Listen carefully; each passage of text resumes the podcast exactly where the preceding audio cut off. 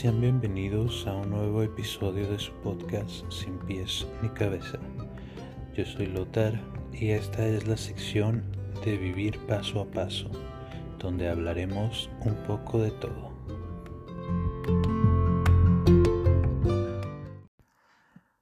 Hola, hola, espero que se encuentren muy bien. En el episodio de hoy, como ya se habrán dado cuenta por el título, vamos a estar hablando acerca de diferentes grupos de personas con las que nos relacionamos día a día en sociedad, que pues a mi manera de ver he clasificado en amigos, amores y ajenos, enfocándonos principalmente en la manera en la que estos diferentes grupos uh, influyen dentro de nuestro comportamiento y crecimiento como individuos y a la par también cómo es que nuestro comportamiento hacia con ellos influye dentro de sus vidas. Como recordarán, ya hemos hablado en episodios anteriores acerca del individuo y también de su primer contacto social a través de la familia.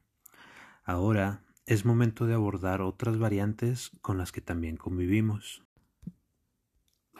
Conforme crecemos, comenzamos a desenvolvernos en otros círculos sociales diferentes al familiar ir a la escuela, saludar a los vecinos, obtener un trabajo, ir al supermercado, viajar, etc. A cada lugar que vamos siempre estamos en contacto con más personas, tanto conocidas como desconocidas, y pues estos grupos de personas son quienes conforman la sociedad. Los tipos de relaciones que se puedan dar con ellas es el tema que vamos a tratar el día de hoy.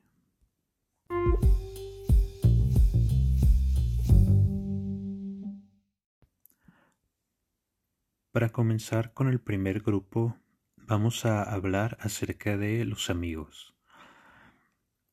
La palabra amigo viene del latín amicus, que procede a su vez del verbo amare, que significa amar. La amistad es la relación afectiva que se da entre dos o más personas sin importar su sexo, creencias o gustos. También puede darse con animales, como es el caso de las mascotas. Incluso en cualquier espacio que se frecuente como lo son la escuela, el trabajo, con algunos de los vecinos, por actividades recreativas en común, redes sociales o algún amigo que se comparta también en común. Ahora bien, no todas las amistades son similares si bien existen algunas amistades que son sanas y pues nos ayudan en aspectos positivos de nuestra vida, también existen estas amistades tóxicas en las que solamente una parte se enfoca en, en procurar la amistad y la otra solamente está ahí cuando le conviene o para obtener algún beneficio. Algunos otros casos de amistades un poco más superficiales uh, pueden ser los amigos de fiesta, los que en realidad nunca llegan a conocerte como persona o no están ahí para ti en los momentos difíciles. También eh, dentro de los tipos de amistad puede haber variantes dependiendo del género. Por ejemplo, no es lo mismo la amistad que se da entre hombres que la amistad que se da entre mujeres. Y pues tampoco lo es la amistad que se da entre ambas partes, ¿no? Las amistades mixtas o los grupos de, amigos que son un poco más variados. Estas amistades se pueden dar por algún ah, tema o actividad que se tenga en común, pero también puede ocurrir que sean dos personas totalmente distintas en cuanto a, a gustos o actividades y aún así haya una afinidad entre ellos y a través de eso pueda darse una amistad. También ciertamente hay que separar una diferencia entre los amigos y, los conocidos. Ciertamente hay algunos otros valores o características que, se pueden mencionar y con los cuales podemos identificar fácilmente si se trata de una amistad o, o realmente solamente son dos personas que coinciden en algún lugar este, o en alguna actividad en común, pero pues que no llegan a desarrollar una, una amistad como tal. También ah, las amistades se pueden ir reforzando con el paso de los años, pero en ocasiones también tienden a debilitarse. Esto depende de los intereses de cada parte, así como su crecimiento como individuos. Hay amistades que duran para toda la vida y otras que solamente ocurren por temporadas, sin importar si haya sido muy fuerte la amistad o no. Y pues también está bien. Por ejemplo, no sé si alguno de ustedes haya tenido amigos en, en la escuela que con el paso de los años o, conforme fueron creciendo y, teniendo otras responsabilidades, se dejaron de largo. Ah, en ocasiones tal vez se frecuentan o se saludan en, en redes sociales o cuando se ven ocasionalmente. Y está bien. Por el contrario, hay otras que han persistido aun cuando te cambies de ciudad o de trabajo o ya no estés cerca de esa persona, siguen estando frecuentes la una de la otra. Algunos de los principales valores que caracterizan una amistad son lealtad, compañerismo, afecto, confianza, sinceridad, empatía y reciprocidad. En general, el vínculo amistoso con otras personas nos ayuda a crecer como individuos, aunque en ocasiones haya falsas amistades que por el contrario nos llevan a no ser la mejor versión de uno mismo. Al final, los amigos verdaderos se apoyan mutuamente y están ahí cuando los necesitas. No tienden a juzgarte cuando piensas diferente a ellos y buscan darte un consejo si es que lo necesitas. Algunas referencias de amistad que me vienen a la mente y pueden servirnos como ejemplo para lo que acabo de mencionar es ah, la caricatura de Rugrats para aquellos que crecieron durante los noventas, donde básicamente era un grupo de amigos de diferentes culturas que pues estaban unidos en infinitas aventuras. Si recuerdan eran muy pequeños, luego hubo una versión donde ya estaban un poco más grandes, se iban a la secundaria y pues continuaban con, con esa amistad. Otro ejemplo también sería el de la serie estadounidense Friends, donde un grupo de personas con actividades diferentes se reunían o frecuentaban un mismo café y cómo a partir de esto surgió una amistad entre ellos y eh, compartían sus anécdotas de la vida diaria. Y más recientemente, para quien ya vio la nueva película de Disney Pixar, Luca, en la cual se nos habla de una amistad con gustos similares pero pensamientos diferentes y a la par también de otra donde tienen dos pensamientos similares los, los protagonistas y se da una triada muy bien ejemplificada acerca de, de, lo que es la amistad, ¿no? De que no siempre vamos a estar de acuerdo en todo o, o pensar similar, pero pues siempre la amistad va más allá de eso. Por mi parte les puedo compartir ah, que una de las primeras amistades que llegué a tener cuando era niño era justamente con unas vecinas aquí eh, cerca de, de mi casa, en la misma calle. Y pues recuerdo que básicamente íbamos a la misma escuela y usualmente por las tardes siempre salíamos a, a jugar, a pasear en bicicleta, aquí afuera en la misma calle y pues fueron muchos años que, que estuvieron muy padres. Hoy en día pues ya se perdió el contacto y pues cada quien hace con su vida diferentes cosas, pero pues no por eso dejan de ser momentos memorables, ¿no?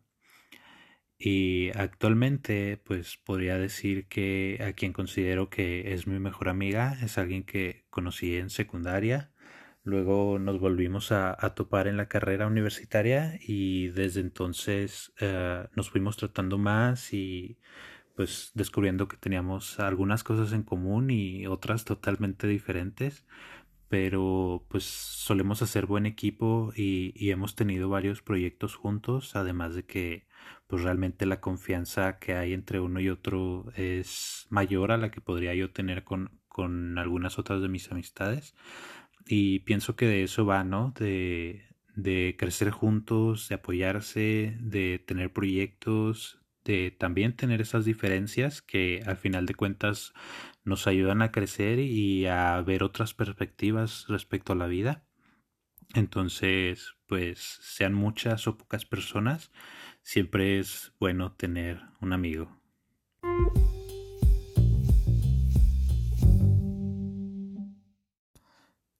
El segundo grupo del que hablaremos el día de hoy es relacionado a los amores. Pero antes de ello vamos a hablar un poco de lo que es el amor en general.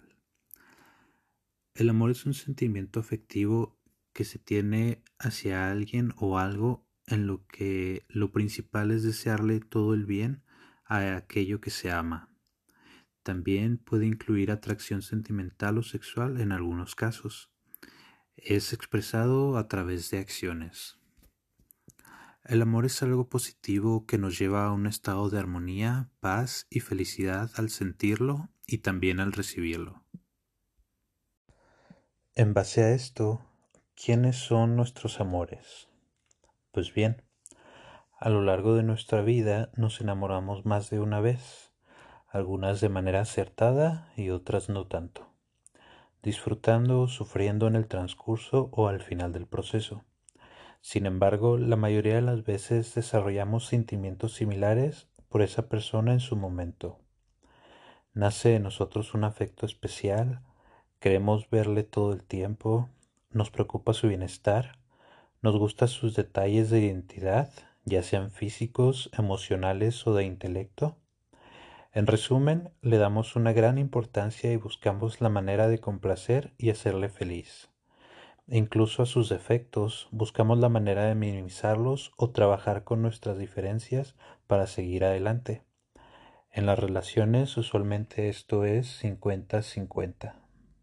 Esas personas forman parte importante de nuestro desarrollo social y nos ayudan a aprender a mejorar como individuos, aunque hay ocasiones también en las que ese sentimiento nos puede llevar a dejarnos manipular y tomar malos caminos hábitos o decisiones. Esto por la misma medida en la que nos enamoramos. Esto me recuerda a una frase muy conocida de la película Hércules de Disney, donde mencionan que a veces se hacen locuras por amor. Si bien ah, el amor nos lleva a hacer cosas fuera de lo común, como pueden ser buenas, también en ocasiones pueden ser malas. Entonces, realmente eso es la locura, ¿no? Hacer algo más allá o extraordinario, sin importar si es positivo o negativo. En resumen, los amores nos enseñan a sentir con intensidad, a dar lo mejor de nosotros y a madurar. No suceden como en los cuentos de hadas, sin embargo nos acercan a ello, a vivir nuestra realidad con más energía y más ánimo.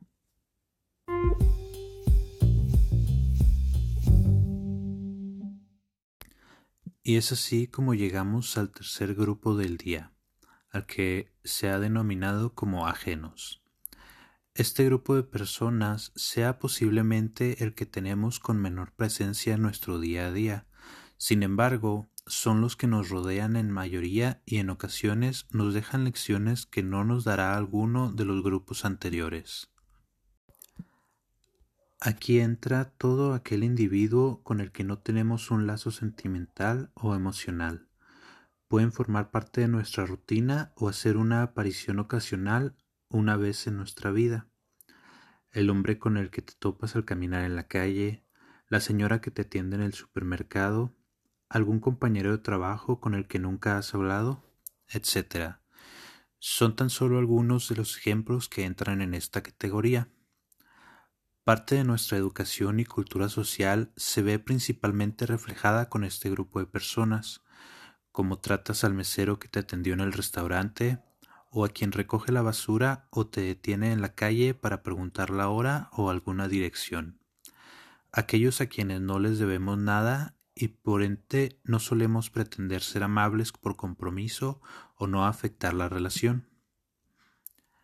Este grupo nos puede ayudar a desarrollar la empatía, buscando siempre ponernos en su lugar y tratarles como nosotros queremos ser tratados, fomentar también el respeto hacia su espacio, creencias e ideologías, ciertamente sin ver afectados los nuestros. No sé si aquí alguno de ustedes les haya pasado eh, en alguna ocasión que tal vez están de paseo en el parque o sentados en alguna banca o haciendo las compras en el mandado en cualquier otro lugar y alguien se acerca de la nada y les hace un comentario positivo como qué bonito suéter o me gusta tu perrito cualquier cosa eh, en ocasiones puede cambiarnos el día y justamente venir de alguien que no sabemos quién es, de dónde viene, cómo ha ido su día o cómo será, a qué se dedica, etcétera. Por ello es importante también así como a nosotros nos pueden llegar esos comentarios, procurar al menos una vez al día buscar a alguien o alguna situación donde no conozcamos y se cruce nuestro camino y procurar dejarles ese comentario positivo o que pueda cambiarles el día, ya que nunca sabemos bajo qué situaciones están y pues no hay que olvidar que también son individuos al igual que nosotros.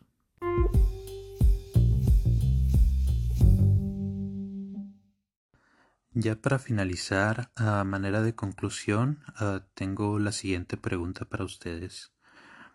¿Por qué son importantes estas relaciones para el individuo? De manera personal, mi respuesta sería porque siempre aprendemos algo de todas ellas y nos ayudan a reflexionar acerca de la vida, disfrutarla, lograr objetivos y ser mejores de lo que hemos sido. Nos brindan alegría y buenos momentos pero también son un soporte ante la tristeza y necesidad de aliento. Quisiera dejarles también a manera de reflexión los siguientes puntos para que los realicen en su casa como un ejercicio. ¿Recuerdan ustedes su primera amistad o la que hasta ahora ha sido la más importante? Así también el primer amor que tuvieron, ¿cómo fue? ¿Todavía lo recuerdan? ¿O es que acaso fue otro, el más entrañable que hasta el día de hoy no pueden olvidar? ¿O tienen la fortuna de seguir a su lado? También uh, que recuerden o hagan memoria acerca de algún aprendizaje obtenido de un desconocido que se hayan topado alguna vez en la calle, en alguna otra ciudad, por ejemplo. Y finalmente ¿Cómo creen que influimos nosotros dentro de la vida de las demás personas? Haciendo un poco la semblanza de qué tipos de personas vimos el día de hoy. ¿Cómo influyen ustedes con sus amigos, con sus amores o con la gente que nos llegamos a topar en la calle? Espero que les haya gustado el capítulo de hoy y pues muchas gracias por habernos acompañado en estos minutos.